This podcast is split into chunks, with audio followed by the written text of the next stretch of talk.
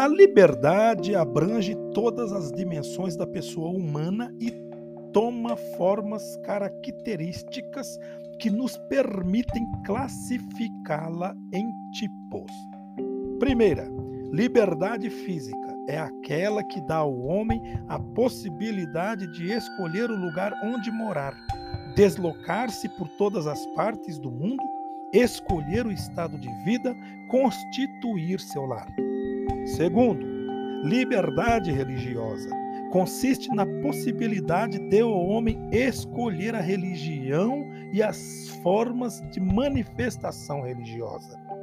Cabe ao indivíduo conciliar o impulso religioso de seu inconsciente com a cultura do ambiente onde vive e com a busca da verdade religiosa, motivada pela razão e pela convivência.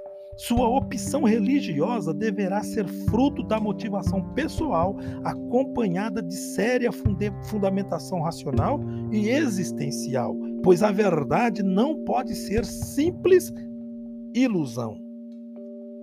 Terceiro, liberdade psicológica é a possibilidade que a pessoa tem de ser ela mesma e de manifestar os traços típicos de sua personalidade. Ninguém escapa totalmente dos condicionamentos sociais e das determinações da natureza. Porém, convém tomar consciência dessas limitações e condicionamentos. Ser livre é ter consciência das próprias limitações. Assim, a liberdade se torna possibilidade de desabrochamento e de crescimento. Sempre que a pessoa supera certo condicionamento, tal como o medo de algum animal, objeto ou situação, ela se torna mais livre. Quarto, liberdade política e social.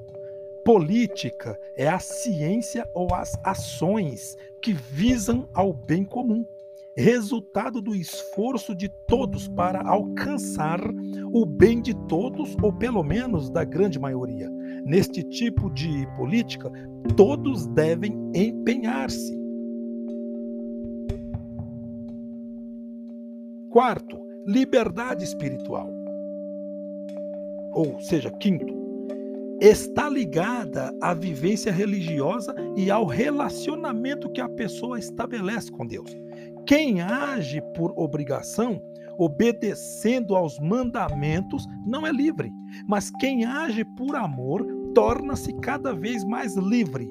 Daí a coerência do mandamento de Jesus: amar a Deus e amar aos demais homens.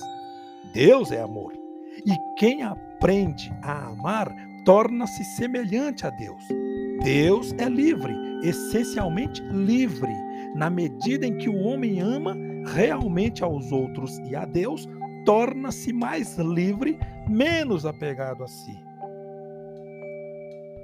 Última, liberdade de posse. Esta forma de liberdade é vista, sobretudo, como direito da liberdade humana de possuir tudo o que lhe for necessário para uma vida digna: casa, alimento, roupas, assistência de saúde e educação. São as necessidades fundamentais de todo ser humano. O Estado deve zelar pela distribuição equitativa desses bens entre todos os cidadãos. Mas não parece ser isto que está acontecendo. Os que têm querem possuir sempre mais, enquanto outros se veem forçados a uma vida de verdadeira miséria. Por causa dos exageros dessa postura, surgiu o comunismo como reação contrária, que agora dá lugar à social-democracia, sistema de governo que está sendo desenvolvido nas economias líderes e afluentes e que constitui posição intermediária. O Estado tempera o direito de posse para que haja distribuição mais justa das riquezas produzidas pelo trabalho e engenho de toda a sociedade. As várias formas de liberdade devem ajudar o homem a construir um mundo melhor, onde todos possam viver com iguais direitos e deveres, onde cada um é respeitado naquilo que é, não pelo que tem. A liberdade de cada um seja condição para fazer da sociedade uma verdadeira fraternidade, na qual cada pessoa tem a possibilidade de ser feliz. Concluindo, vimos neste episódio as feições, as feições da liberdade: liberdade física, liberdade religiosa, liberdade psicológica, liberdade política e social liberdade espiritual e liberdade de posse.